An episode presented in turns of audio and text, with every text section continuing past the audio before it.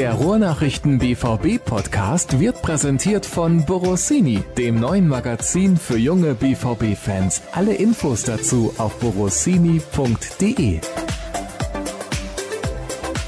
Einen wunderschönen guten Abend nach Ascheberg, lieber Dirk. Ja, nicht ganz. Ne? Ich bin ja umgezogen vor drei Jahren und äh, rein postalisch gesehen gehöre ich jetzt äh, sogar zur Gemeinde Nordkirchen. Da ist dieses schöne Wasserschloss, was vielleicht einige kennen. Äh, aber das sind tatsächlich nur Luftlinie wenige hundert Meter, die mich äh, jetzt von meiner Heimatgemeinde trennen. Was mir damals echt schwer gefallen ist, wie ich zugeben muss. Hallo, guten Abend. Also vom einen Kaff ins andere zu ziehen, war schwer für dich? Da gibt es ja gewaltige Unterschiede, mein Lieber. Wenn du jetzt Münsterländer wärst, dann wüsstest du, dass sich die manchmal ja auch spinnefeind sind. Und äh, ja gut, Nordkirchen und, und äh, Aschenberg, ich glaube, da ist es nicht ganz so dramatisch. Ähm, von daher habe ich das dann damals in Kauf genommen. Okay, das kann ich als Erklärung hinnehmen.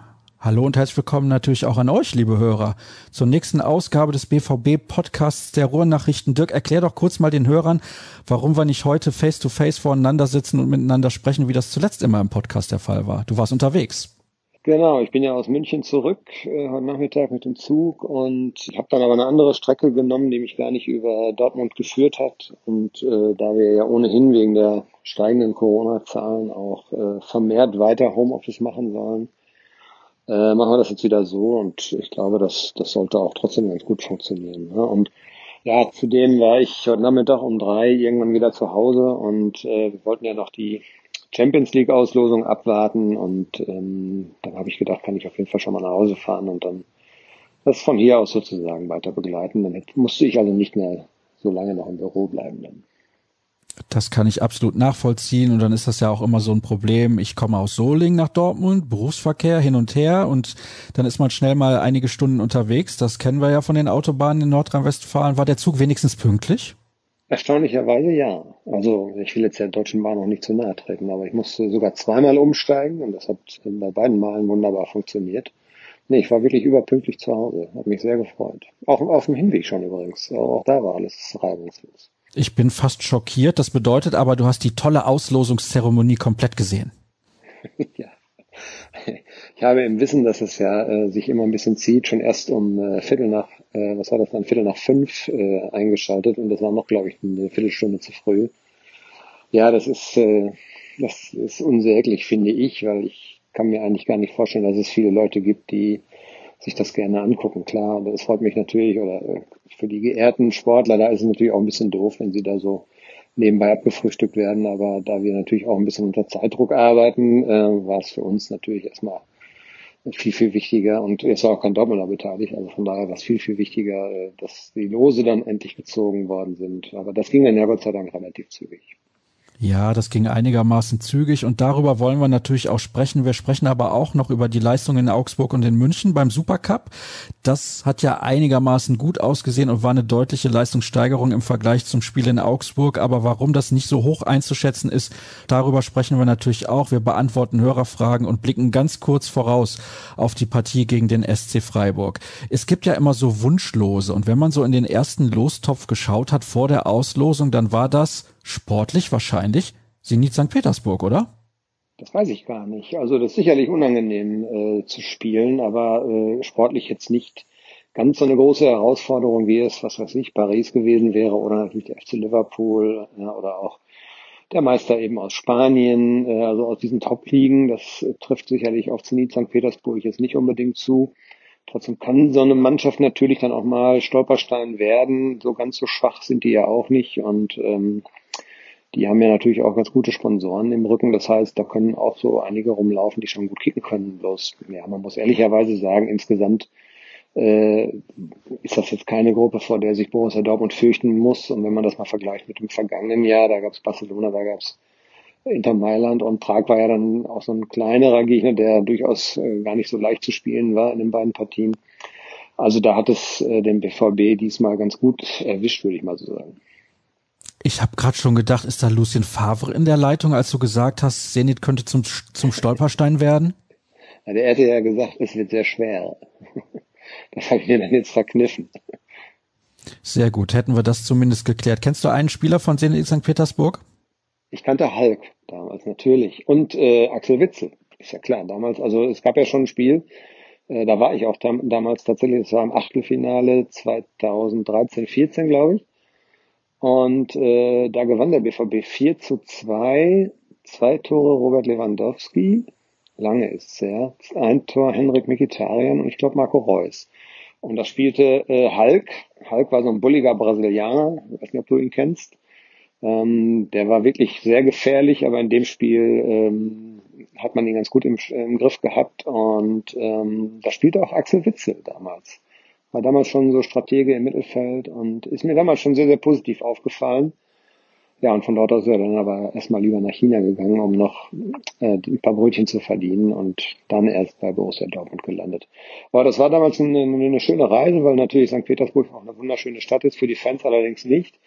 Äh, die sind da äh, doch äh, in einen ganz bösen Hinterhalt geraten, kann man so sagen. Es gab zwar vorher schon eine Warnung, dass äh, die äh, Zenit-Fans da auch äh, ja gewalttätig und gewaltbereit sind. Das haben wohl einige dann ignoriert und die haben böse, böse Schlägerei abbekommen und ähm, da mussten Leute, glaube ich, auch dann sogar operiert werden, mehrere Nasenfrakturen, äh, Gesichtsfrakturen und ähm, kann ich mich dran erinnern, das war keine, keine schöne Begleiterscheinung bei dieser Reise. Sportlich lief es ja gut, 4 zu 2 gewonnen, das war dann der, der Grundstein fürs Weiterkommen. Aber das war so eine, so eine unschöne Nebenerscheinung dieser Reise damals. Das hat mit Fußball natürlich nichts zu tun. Wenn ich übrigens an Hulk denke, denke ich immer an Bruce Banner. Ja, natürlich. Ich auch. Held meiner Kindheit fast, hätte ich jetzt fast gesagt. Warum kennst du denn? Ich bin noch deutlich älter als du. Aber ich habe diese, also diese Originalserie nicht, es gab ja noch so eine, so ein, so ein ähm, Spin-up irgendwie, aber diese Originalserie mit Bruce Banner, ja, das war schon cool. Also habe ich damals immer gerne geguckt. Das war so Anfangszeit des Privatfernsehens, glaube ich, ne? Kann man so sagen. Ja, also ich bin ja jetzt auch nicht 13 Jahre alt, von daher habe ich das mitbekommen. Ja, guck mal, sehr schön. Verbindet uns ja doch mehr, als äh, ich gedacht habe. Ja, das kann man jetzt so oder so sehen. Kommen wir zum nächsten Gegner in dieser Gruppe und ich hörte, einer von uns beiden kennt sich da relativ gut aus, Lazio aus Rom. Das ist eine sehr interessante Mannschaft. Was weißt du denn, außer dass Ciro Immobile da spielt? Ja, da hört das dann fast schon auf, gebe ich jetzt mal ehrlich gesagt zu. Also italienische Liga ist ja dein äh, dein Spielkind sozusagen und dann äh, da guckst du ja, glaube ich, deutlich intensiver hin sogar als in die deutsche Bundesliga und gebe ich auch gerne zu, dass äh, ich dann abseits von Juventus und Inter Mailand nicht so intensiv drauf schaue. Natürlich haben wir letztes Jahr mitbekommen, dass Immobile wieder Torschützenkönig geworden ist und ähm, sogar den Golden Schuh ja gewonnen hat. 36 Tore, richtig? Waren es, glaube ich. Und ähm, damit war er bester Torjäger in Europas Top-Ligen. Und ähm, ja, es ist schon eine erstaunliche, erstaunliche Geschichte. Ne? Er hat also in Dortmund ja nun überhaupt nicht gezündet. Und er hat auch an, ihm auch angemerkt, dass er sich so privat, glaube ich, nicht ganz wohl gefühlt hat und es auch dann auch sportlich irgendwie nicht passte. Das war dann ja das äh, letzte Clubjahr, wenn ich mich richtig erinnere. Und da lief es ja für den BVB insgesamt nicht gut. Und dann war er nach einem Jahr schon wieder weg und alle haben gedacht, ja gut, was für ein Fehleinkauf. Äh, aber als er dann äh, über den Umweg Spanien, er war dann erst ausgeliehen, ist dann ähm, zum FC Sevilla, glaube ich, äh, festgewechselt, aber auch dann da nach einem halben Jahr schon wieder dann weiter transferiert worden und zum FC Turin zurück. Ne? Und dort hat er dann ja eigentlich sofort wieder eingeschlagen. Also scheinbar ein Spieler, der ja so ein bisschen Wohlfühlatmosphäre braucht und das Heimatgefühl und in Italien hat er groß aufgetrumpft in den letzten Jahren und bewiesen, dass sich Borussia Dortmund damals eigentlich ja auch zu Recht für ihn interessiert hat und ihn gekauft hat. Aber eben auch einer, bei dem es dann halt leider nicht funktioniert hat. Sowas kommt ja auch dann mal vor. Ne? Das ist so. Sind die denn sportlich gleichwertig mit Borussia Dortmund oder ist der BVB in diesem Duell der Favorit? Also ich würde Dortmund schon da äh, vorne sehen. Ähm, ich glaube schon, dass es so ähnlich eigentlich auch wie in Deutschland ist äh, Bayern und Dortmund, denke ich mal, als die beiden Aushängeschilder und in Italien sind das dann eben Juve und äh, ich glaube, Inter hat gut aufgeholt. Danach klafft, glaube ich, schon eine etwas größere Lücke, aber das kannst du vielleicht besser beurteilen. Wenn du mir da jetzt widersprichst, würde ich auch sagen, okay, hast du recht. Ähm, so vom Gefühl her glaube ich, aber es ist ein, es ist ein relativ großer Name, aber ich glaube sportlich ähm, durchaus ein lösbares Los. Also wenn ich dir jetzt sage, Lazio ist Titelfavorit in der Serie A, dann schlägst du wahrscheinlich die Hände vor dem Kopf zusammen und denkst, was erzählt nee, der denn jetzt, da? Würde ich jetzt gar nicht, nicht würde ich wirklich nicht tun, weil äh, ich dir da vertrauen würde. Ist das tatsächlich so, dass sie in der kommenden Saison Titelfavorit sind? Naja, sie haben gerade zuletzt 1 zu 4 gegen Atalanta Bergamo zu Hause verloren, aber das Ergebnis täuscht ein bisschen über den Spielverlauf hinweg und Atalanta ist sowieso eine Mannschaft, die in den letzten Monaten tollen Fußball geboten hat mit einer super Entwicklung. Deswegen Glück eigentlich für den BVB. Das waren die beiden Mannschaften, die sozusagen in Anführungsstrichen zur Verfügung standen. Dieses Losverfahren ist ja relativ kompliziert und da war relativ früh klar, in der anderen Hälfte muss Inter spielen, wegen dieser TV-Verträge. Juventus war in der anderen Hälfte. Die anderen Gruppen die waren schon zu, also musste es Atalanta oder Lazio werden, mehr oder weniger. Und ich glaube, das Los Lazio ist das Bessere und die Stadt ist auch schöner, muss ich auch ganz ehrlich zugeben. Also ich glaube, eine Reise nach Rom, da kann man sich auf jeden Fall drauf freuen. Das ist natürlich für die Fans sehr, sehr bitter, dass diese Reise nicht zustande kommt. Auch St. Petersburg hast du angesprochen, da war ich persönlich jetzt noch nicht, muss eine fantastische Stadt sein. Und wir haben ja noch eine dritte Mannschaft, auch eine sehr schöne Stadt, Brügge. Ja, da waren wir vor zwei Jahren noch. Das ist noch gar nicht so lange her. Damals ein sehr, sehr knappes äh, Aufeinandertreffen insgesamt, Hin- und Rückspiel. Ähm, Hinspiel damals 85. Minute Christian Pulisic, ein etwas glückliches Tor, der glaube ich angeschossen worden, mehr oder weniger, der sich dann irgendwie ins Tor gesenkt hat. 1-0 gewonnen. Und Rückspiel war sogar, glaube ich, 0 zu 0, richtig? Und ähm, ja, das ist natürlich, Belgien, da hat man natürlich immer so ein bisschen das Gefühl, okay, das ist jetzt nicht erste Kategorie und oberste Schublade in Europa, aber kleines Stadion, heißblütige Fans und muss man auch erstmal bestehen. Allerdings, ja, ich bleib jetzt dabei, ne? Und da, ich glaube, das kann man auch so vertreten. Borussia Dortmund, das hat es jetzt auch schon länger nicht mehr gegeben, ist, glaube ich, in der Gruppe tatsächlich auch der Favorit auf Platz eins und ja, ob das dann hilft, man will ja dann gerne immer auch Erster werden, um dann das zuerst das Auswärtsspiel zu haben im Achtelfinale und einen Gruppenzweiten Zuge loszubekommen. Das muss nicht unbedingt ein Vorteil sein, weil die Gruppen mittlerweile auch sehr, sehr gut besetzt sind. Und ähm, das ist, glaube ich, nicht unbedingt ein Vorteil, aber dass man zuerst auswärts spielt, ist, sollte, glaube ich, dann helfen. Ist aber noch weit weg. Ne? Man muss ja erstmal diese Spiele spielen und da das eine sehr enge Taktung ist und die Gruppenphase, ich glaube, die wird so schnell durchgezogen wie noch nie in der Vergangenheit jetzt in der Champions League, äh, ist das, glaube ich, auch eine besondere Herausforderung, weil es einfach doch sehr, sehr an die Kräfte auch gehen wird. Und da muss man erst mal sehen, wie alle damit klarkommen.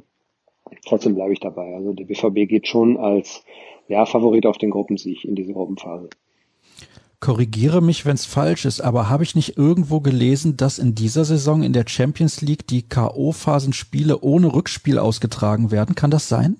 Oh, das habe ich noch nicht gehört, muss ich sagen. Also falls das tatsächlich beschlossen sein sollte, wäre mir das neu. Ich bin mir aktuell nicht sicher. Das kann ich jetzt im Laufe der Unterhaltung natürlich nochmal nachschauen, damit ich da nichts Falsches sage. Irgendwie habe ich da in die Richtung was gelesen. Kann auch sein, dass es erst ab dem Viertelfinale so ist. Also machen wir einfach nochmal weiter mit der aktuellen Sendung. Während ich nachgucke, kann Dirk dann einfach die nächste Frage beantworten. Und die ist relativ simpel. Was war los im Spiel beim FC Augsburg? Ja, das habe ich ja nur am äh, Fernseher verfolgt und es ist eigentlich das eingetreten. Ähm, ich glaube auch der Eindruck im Stadion war kein anderer. Dann äh, Kollege Jürgen Korst, der vor Ort war, mit dem habe ich da kurz natürlich drüber gesprochen. Der hat das auch so bestätigt. Es ist eigentlich genau das eingetreten, was, was Borussia Dortmund vorher eigentlich befürchtet hatte. Das ist eine Mannschaft, die gut organisiert ist, die um ihr Leben laufen würde. Das war vorher klar, die fighten würde und ja, genau das äh, ist dem BVB tatsächlich zum Verhängnis geworden. Eine gut gestaffelte Defensive, die man, ja, weil man das Tempo im eigenen Spiel nicht hatte, die man nicht knacken konnte oder sehr selten knacken konnte. Äh, dazu ein Gegner, der dann in entscheidenden äh, Zweikämpfen auch mal, ja, gesunde Härte, ich weiß nicht, wie man das nennen soll. Es gab innerhalb von 30 Sekunden einen Foul an Bellingham und äh, Foul an Rayner und ich glaube, die beiden, die waren schon so ein bisschen beeindruckt und ähm, insgesamt hat der BVB es einfach nicht hinbekommen, ja, das auf den Platz zu bringen, was man eben braucht, um so eine Mannschaft dann eben zu bespielen. Sprich, Geduld einerseits, der Trainer hat ja im Nachhinein dann sehr, sehr viel davon gesprochen, dass man noch geduldiger hätte sein müssen. Aber Geduld mit äh, noch mehr Ballbesitz gleichzusetzen wäre auch Quatsch gewesen bei fast ja, 75 Prozent. Ich glaube, es waren 72 Prozent am Ende. Zwischendurch waren es mal über 80 Prozent Ballbesitz. Also das war schon für uns dann ja teilweise sehr ermüdend. Und äh, was eindeutig gefehlt hat, und so hat es Michael Zorg dann äh, im Gespräch mit mir am Sonntag auch gesagt, ähm, wir, haben, wir brauchten viel mehr Geschwindigkeit mit Ball. Äh, das hat man ganz selten gesehen. Es gab kaum Dribblings, äh, also die dann vielleicht mal eine Abwehr aufreißen könnten, eins gegen eins Situationen, mit denen man dann eben diesen Abwehrverband auseinanderreißen kann. Das gab es kaum und ähm, es war sehr, war fast wie beim Handball, so hin und her vorm Strafraum sozusagen, aber im Strafraum hat man Dortmund relativ selten gesehen. Ja, und die Augsburger haben natürlich dann es perfekt eigentlich gemacht, auch zum richtigen Zeitpunkt die Tore geschossen. Ja, Daniel Caligiuri müssen wir nicht drüber reden. Der spielt, glaube ich, tatsächlich zweimal in der Saison gut. Das war schon auf Schalke so, wenn es gegen Dortmund ging. Und jetzt in diesem Spiel wieder. Hat ein Bombenspiel gemacht, einen super Freistoß geschossen, der zum ersten Tor führte. Dann äh, vom Tor eiskalt geblieben, als er da ins Laufduell mit Meunier musste und dann trotzdem noch die Ruhe bewahrt hat und das zweite Tor gemacht hat. Also vermeidbare Niederlage auf jeden Fall, würde ich sagen. Weil deshalb, weil Borussia Dortmund es eben nicht geschafft hat, an die eigene Leistungsgrenze zu kommen. Ich muss mich übrigens korrigieren.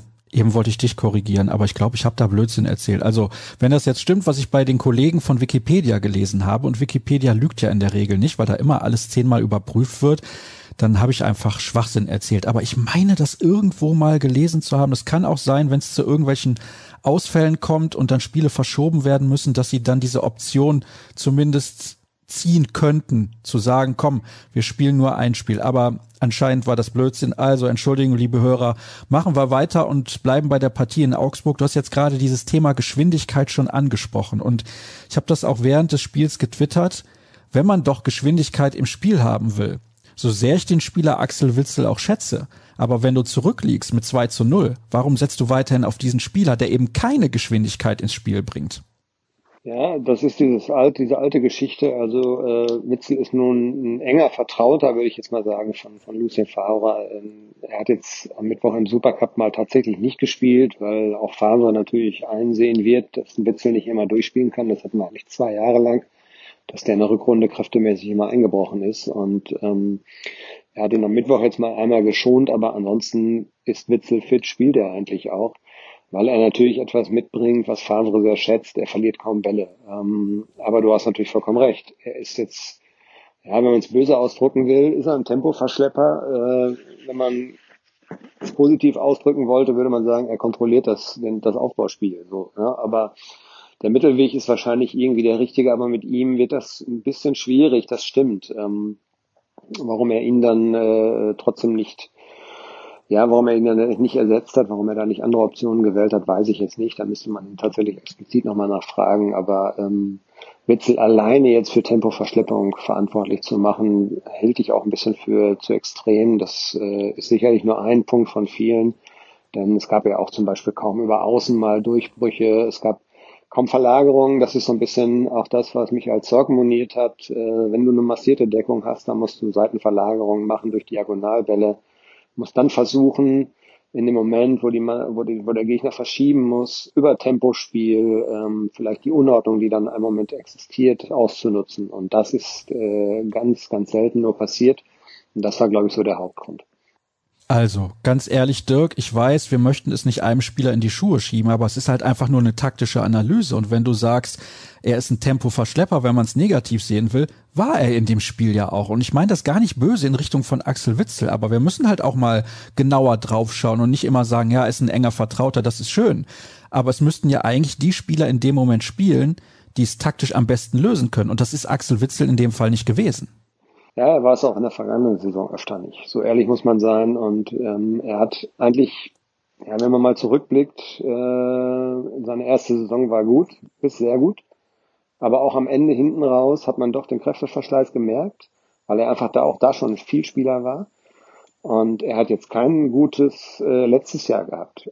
Absolut nicht. Und ähm, ich will ja auch nicht sagen, dass äh, Axel Witzel über allem steht und ähm, nicht ganz normal kritisch bewertet werden, äh, bewertet werden müsste. Das auf Gott, um Gottes Willen auf keinen Fall. Also Witzel, ja, schleppt so ein bisschen die Probleme, die er im vergangenen Jahr hatte, schon auch in diese Spielzeit mit hinein. Und ich weiß nicht, ob er in der Lage sein wird, sein Spiel umzustellen, weil das ist nun mal sein Stil. Er äh, ist jemand, der Ball kontrolliert, der den Ball verarbeitet. Du kannst ihn immer anspielen. Er verteilt Bälle aber er macht das Spiel nicht so richtig schlecht. Also in dem Sinne wäre er auf keinen Fall ein Spieler für Bayern München.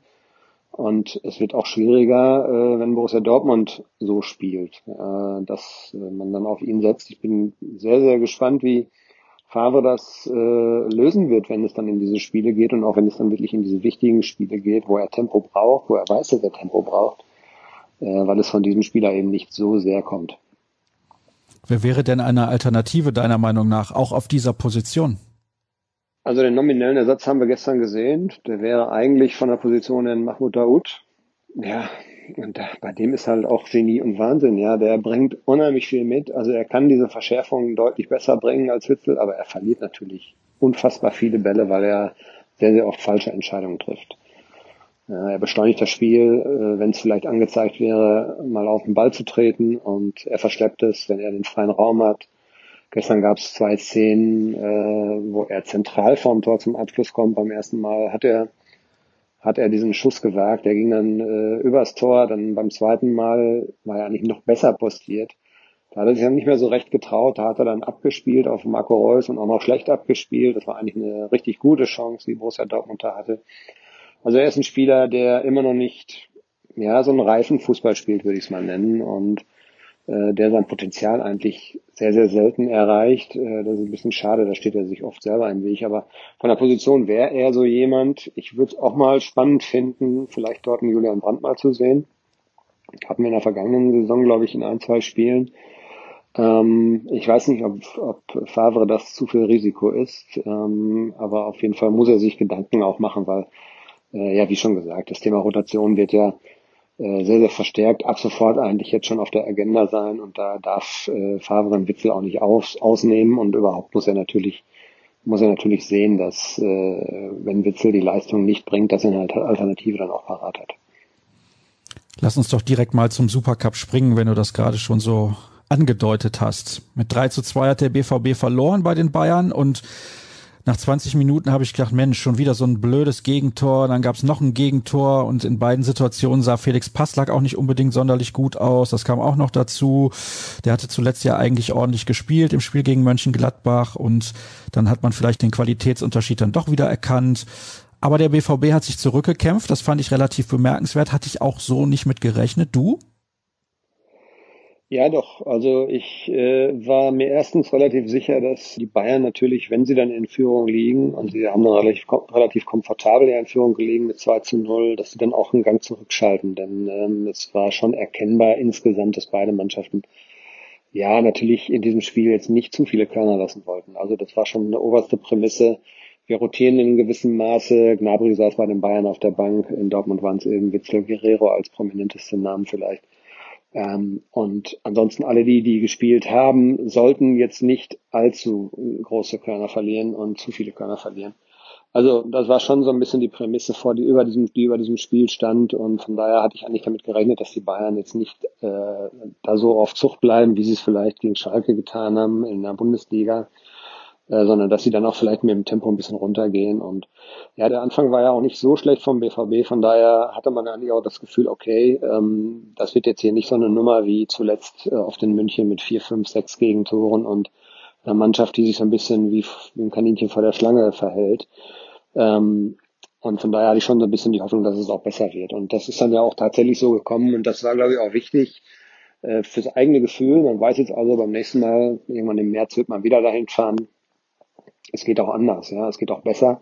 Und es ist vielleicht jetzt auch äh, für Samstag dann natürlich ein ganz gutes Gefühl, auch wenn das Spiel am Ende verloren ging, dass, äh, glaube ich, einige gute Aspekte zu erkennen waren. Ich nenne nur mal Pressing zum Beispiel. Das hat bei beiden Toren, die Dortmund geschossen hat, gut funktioniert. Äh, Balleroberung von Manuel Akanji und dann ging es relativ zügig nach vorne.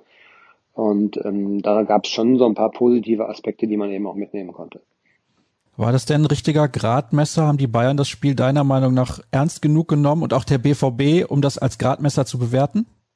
Ja, also sie hatten beide am Sonntag, äh, am Wochenende verloren. Von daher glaube ich, konnten sich weder die Bayern leisten, äh, dieses Spiel nicht ernst zu nehmen, noch eben der BVB schon gar nicht. Denn, äh, stell, stell dir jetzt mal vor, es hätte wieder so ein ja, sehr, sehr deutliches Resultat gegeben. Das wäre, glaube ich, auch ein Stimmungsdämpfer gewesen. Jetzt äh, verlierst in Augsburg weil du deine Leistung nicht erreichst und dann wirst du wieder von Bayern München vorgeführt. Ja, das, das macht dann auch nicht einfacher, wenn du am Samstag dann gegen Freiburg spielen musst. Also von daher war auf beiden Seiten, glaube ich, schon so ein bisschen die Verpflichtung, jetzt das mit einer gewissen Ernsthaftigkeit anzugehen, ohne dass es jetzt so intensiv war, wie das, glaube ich, dann in fünf Wochen sein wird, wenn die Bayern im Signal Iduna Park kommen. Also da werden wir schon noch eine höhere Intensität sehen, auch kniffligere und mehr Zweikämpfe und intensivere Zweikämpfe. Das hatte schon so ein bisschen auch als freundschaftlichen Charakter über weite Strecken. Äh, das wird mit Sicherheit dann in fünf Wochen anders sein. Lass uns zu den Hörerfragen übergehen, denn die beziehen sich teilweise natürlich auch auf den Supercup, zum Beispiel die erste. Was sind denn die Lehren aus dem gestrigen Spiel? Wurde ja von vielen inklusive Favre als Testspiel gesehen. Das erkennt man zum Beispiel an der Auswechslung von Erling Haaland.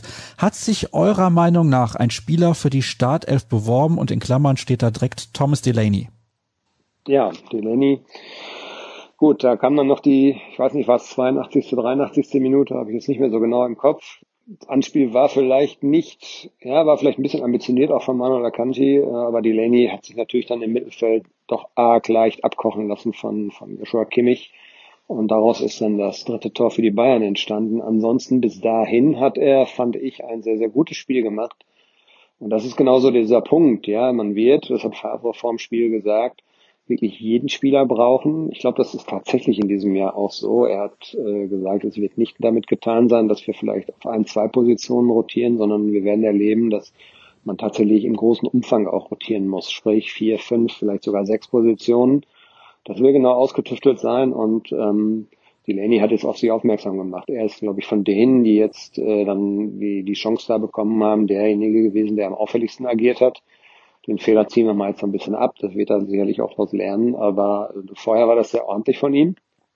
Und glaube ich, von daher eine der ersten Alternativen auf jeden Fall. Also da kann Fabio auch bedenkenlos dann wechseln, wenn er feststellen sollte, äh, dass er vielleicht neben Witzel oder wem auch immer einen vielleicht ein bisschen robusteren Typen braucht. Oder wenn dann halt ein Jude Bellingham auch, ähm, der ist 17 Jahre alt, der wird also nicht 40 Pflichtspiele wahrscheinlich machen ähm, wenn er dann halt auch mal Entlastung für diesen Spieler braucht. Also die Option hat er auf jeden Fall. Wieso pressen wir selten intensiv, wenn es doch wie bei den beiden Toren bestens funktioniert hat? Die Frage habe ich mir auch tatsächlich gestellt. Ähm, ich habe noch zu meinem äh, Nebenmann ein bisschen weiter weg saß, aber ähm, der konnte mich natürlich trotzdem gut verstehen. Äh, ich habe ihm noch gesagt, guck mal, da laufen dann so ein Rolf und ein Holland, laufen an, aber so richtig mit Vollgas tun sie es auch nicht. Vor allem rücken aber äh, die Spieler aus der Reihe dahinter nicht energisch genug nach. Wenn du also mit voller Überzeugung presst, dann heißt das ja nicht nur, dass sich der Haaland da vorne in Wolf laufen muss und vielleicht noch ein Reus dabei hilft, sondern eben die Reihe, wer war das dann gestern, Julian Brandt oder eben ähm, auch Delaney und Dahut, einfach zehn Meter weiter vorrücken und vielleicht die möglichen Anspielstationen zustellen. So würde das ja funktionieren. Die Überzeugung habe ich dann auch teilweise vermisst. Und es stimmt, ja klar, bei den Toren hat es wunderbar funktioniert, da hat man gesehen, dass es Erfolg bringen kann. Also natürlich sehr intensiv. Es birgt natürlich auch Gefahren, wenn tatsächlich dann äh, der angelaufene Spieler oder die Abwehrreihe in der Lage ist, die erste Pressinglinie zu überspielen, dann bist du relativ offen. Äh, aber trotzdem hat es jetzt zweimal zum Erfolg geführt. Von daher habe ich mir die Frage auch gestellt. Ja, Favre ist jetzt nicht so ein Typ, so wie seinerseits Klopp, der dieses permanente, wir gehen richtig drauf, drauf, drauf, drauf. Das macht er so ja nicht. Äh, er mischt das, glaube ich, ganz gut. Er überlässt vielleicht auch manchmal den Spielern so die ähm, Entscheidung, wie sie das machen sollen. Und ich glaube, da muss noch so ein bisschen eine Abstimmung gefeilt werden. Es gab so zwei Situationen, kann ich mich gut dran erinnern, wie Haaland auch so ein bisschen verzweifelt war, weil er ist angelaufen, aber es hat irgendwie keiner richtig mitgemacht. Und äh, das hat ihn dann gewurmt. Und ja, da muss man noch eine gute Mischung, glaube ich, finden. Aber das kann auf jeden Fall äh, eigentlich öfter auch ein erfolgreiches Mittel werden, wenn der BVB es vernünftig praktiziert. Wie sind die Gerüchte um einen Akanji-Transfer einzuordnen und wer könnte gegebenenfalls noch geholt werden? Da las man auch vom Namen Antonio Rüdiger, ist aber wahrscheinlich nur ein Gerücht. Ja, der steht aber, wenn ich das so richtig verfolgt habe, ganz woanders auf dem Zettel. Also da wird's, das wird, glaube ich, schwierig das ist ja sowieso ein zweischneidiges Schwert. Also Akanji abgeben würde überhaupt keinen Sinn machen, weil man eigentlich aus meiner Sicht jetzt schon Innenverteidiger zu wenig hat. Solange Sagadu noch verletzt ist, äh, gibt es gerade auf der Position kaum eine Chance zu rotieren. Äh, das hat man ja auch gesehen. Sie haben gestern im Prinzip, äh, bis auf dann, dass am Ende Piszczek dann eingewechselt wurde, stand diese Formation ja oder steht diese Formation ja. Und du hast kaum eine Chance, da irgendwie dann was zu rütteln, solange Sagadu nicht wieder da ist. Von daher bräuchtest du theoretisch eigentlich noch einen Innenverteidiger und ich glaube auch schon, dass der BVB da die Augen aufhält. Die Krux ist aber natürlich die, dass die Kasse eigentlich leer ist. Also du müsstest entweder ein Leihgeschäft realisieren oder vielleicht Glück haben, dass du einen Spieler, ja, ablösefrei wird ja ganz schwierig. Ähm, das, da ist der Markt, glaube ich, auch nicht. Ich wüsste gar nicht, ob da einer ist, der dir weiterhilft. Also Ablöse groß kannst du nicht zahlen, Gehalt wäre vielleicht noch irgendwie zu stemmen, aber ähm, du brauchst eigentlich jetzt eher noch einen mehr, als dass du dich damit beschäftigt, einen vielleicht abzugeben. Und ich kann mir ehrlich gesagt nicht vorstellen, dass Manuel Akanji äh, den BVB verlassen darf auch. Das wäre fahrlässig, glaube ich, jetzt in dieser Phase. Es würde mich auch sehr wundern, genauso wie die Frage, wie wird der BVB ohne Sancho überleben? Das ist natürlich eine reine Provokation, aber ich habe das jetzt einfach mal so überlesen. Ich möchte euch übrigens verweisen auf einen Artikel des Kollegen Sascha Klaverkamp. Der hat da eine herrliche Schmunzette geschrieben. Da gab es nämlich einen Kollegen von Sky UK, der extra nach Dortmund geflogen ist. Das war absolut lustig zu lesen, also hat mich sehr amüsiert. Und eine Frage haben wir aber noch, die finde ich sehr, sehr interessant. Warum ist bei der Watzke-Zorg-Nachfolge nie die Rede von Lars Ricken? Aus der Ferne betrachtet scheint er einen guten Job zu machen und ist erheblich länger auf administrativer Ebene tätig als Sebastian Kehl. Nichts gegen Sebastian Kehl, mich wundert nur, dass der Name nicht diskutiert wird. Vielleicht wird er nur öffentlich nicht diskutiert. Ähm, ich glaube, dass die Wertschätzung für Lars Ricken sehr hoch ist. Da bin ich mir also sehr sicher, was anderes hören wir nicht und ähm, er macht auch einen guten Job. Es ist ja nicht nur eine Geschichte, dass äh, Michael Zorg Talente scoutet, sondern äh, ja, es sind ja viele Spieler dann auch, die dann im Kerngeschäft von, von Lars Ricken erstmal beheimatet sind sozusagen. Und ähm, auch er muss dann in Gesprächen mit Eltern und mit dem Spieler die Jugendlichen davon überzeugen, nach, nach Dortmund zu kommen. Und ähm, er genießt, glaube ich, einen sehr, sehr guten Ruf und ich weiß nicht, ob er diesen Sprung vielleicht nicht machen will. Vielleicht fühlt er sich auf dieser Ebene einfach auch sehr wohl, das weiß ich nicht. Ähm, dazu äußert er sich auch so jetzt nicht. Ähm, vielleicht ist ein Sebastian Kehl einfach per se von seiner Vita näher, näher dran an den Profis, weil er noch nicht ganz so lange raus ist aus dem Geschäft und ähm, hat jetzt durch diese Jahre, die er schon da ist an der Seite von Michael Zorg, auch schon ein gewisses Netzwerk geknüpft. Äh, das ist ja ein, das große Thema, glaube ich. Michael Zorg hat oder verfügt über ein riesiges Netzwerk. Er ist so lange dabei, kennt Hinz und Kunz und äh, ist ja mit allen Wassern gewaschen und lässt sich da auch nicht über den Tisch ziehen und ja, Lars Ricken würde, glaube ich, schon Neuland betreten, weil er einfach in der Szene in die Jahren nicht mehr zu Hause ist. Vielleicht ist das der Grund. Ja, vielleicht möchte er aber auch gar nicht die Position wechseln, das weiß ich jetzt nicht. Ähm, aber ich glaube, dass äh, der Name auf jeden Fall mal irgendwann diskutiert worden ist. Und dann hätte man vielleicht ihn jetzt schon natürlich logischerweise hochziehen müssen, um ihn anzulernen, sage ich mal. Aber ich glaube, dass man äh, insgesamt natürlich auch mit Sebastian Kehl nicht schlecht fährt. Und Kehl ist nun einer, der aus seinen Ambitionen äh, ja nie einen Hehl gemacht hat. Ich glaube, den hätte man auch jetzt tatsächlich nicht damit locken können, dass man ihn in Dortmund äh, in diesem Jugendbereich irgendwie als, als Koordinator oder so parkt. Äh, der hat schon andere Ambitionen und darauf hat er nie Hehl gemacht. Und ähm, ansonsten hätte man diesen Spieler vielleicht verdienten Spieler, langjähriger Kapitän, den willst du natürlich auch in deinem Verein behalten, wenn es geht. Und den hätte man vielleicht sonst verloren, weil da wären auch sicherlich andere aufmerksam geworden und hätten versucht, sich diesen, äh, ja, diesen Spieler dann zu angeln oder diesen Menschen dann zu angeln. Weil Kehl ist natürlich so ein geborener Funktionär eigentlich auch, das muss man ja sagen. Er ist äh, sehr intelligent und eloquent und ähm, ich glaube schon, dass er in den, in den zwei Jahren, die er jetzt, glaube ich, ja hier äh, wieder in, in dieser Funktion jetzt beim BVB ist, äh, Eindruck hinterlassen hat. Und von daher ist er, glaube ich, auch eine logische Wahl. Das ist aber nichts, was gegen äh, Lars Ricken spricht. Dann abschließend, Dirk, was passiert morgen? Also wahrscheinlich hört ihr alle den Podcast im Laufe des Freitags. Was passiert morgen gegen den SC Freiburg? Ich rechne damit, dass es keine leichte Partie wird. Das lässt sich natürlich jetzt auch schön sagen, ist ja klar. Das ist ein bisschen allgemein Flosser jetzt. Also Streich hat immer gut organisierte Mannschaften äh, auf den Platz geschickt, seit Jahren eigentlich schon. Und wenn man sich so erinnert an ähm, das Auswärtsspiel in der vergangenen Saison, da gab es ja Last Minute 2 zu 2. Äh, es war nie so richtig einfach. In den Heimspielen hat das manchmal anders ausgesehen. Da gab es dann zum Teil auch schon deutliche äh, Siege. Wird viel darauf ankommen, glaube ich, ob Dortmund in der Lage ist, früh ein Tor zu schießen, weil das kann so manche Fessel lösen. Äh, je länger es 0 zu 0 vielleicht steht, wenn man dann auch vielleicht mitkriegt, okay, die können uns vielleicht mit ein paar Nadelstichen auch wehtun, dann wird es, glaube ich, sehr, sehr, könnte es sehr, sehr schwierig werden. Ja, sehr, sehr schwer. Also ich habe eigentlich vom Gefühl her, sage ich, das gibt ein, gibt ein klares Sieg für Borussia Dortmund, weil die Substanz eigentlich natürlich viel höher ist. Aber äh, es braucht schon eine richtig konzentrierte Leistung und auch eine Steigerung, äh, auch noch zum Mittwoch jetzt und äh, vor allem natürlich in, im Vergleich zum vergangenen Samstag. Sonst könnte das auch in die Hose gehen. Und dann, ja, wäre, glaube ich, dicke Luft in Dortmund. Und das hoffen wir eigentlich alle nicht.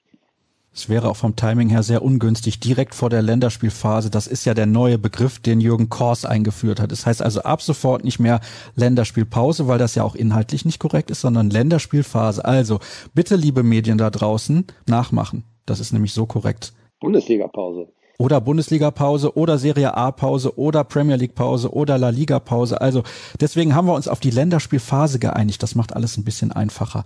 Ansonsten möchte ich euch noch verweisen auf unser BVB-Abo für 99 Cent im ersten Monat. Da könnt ihr mal reinschauen. Da bekommt ihr auch alle unsere Plus-Artikel zu lesen. Dazu haben wir dann noch die Live-Show im Angebot während des Spiels. Nein, während des Spiels natürlich genau falsch. Vor dem Spiel, in der Halbzeitpause und nach dem Spiel da seht ihr mich dann am Wochenende wieder als Moderator. Wir schalten zum Stadion, wir schalten in der Halbzeitpause in die Redaktion und auch danach analysieren das Spiel, sprechen über die Aufstellung und so weiter und so fort. Also da gibt es jede Menge Informationen und wir schalten auch zu einem Kollegen aus Freiburg, der sich auskennt und uns ein bisschen was zum SC Freiburg erzählt.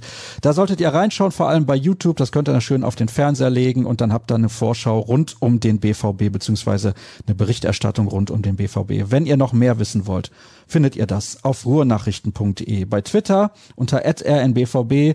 Dirk und ich schwirren dort rum unter Krampe und Start. Und dann sage ich, schönes Wochenende und bis demnächst. Tschüss.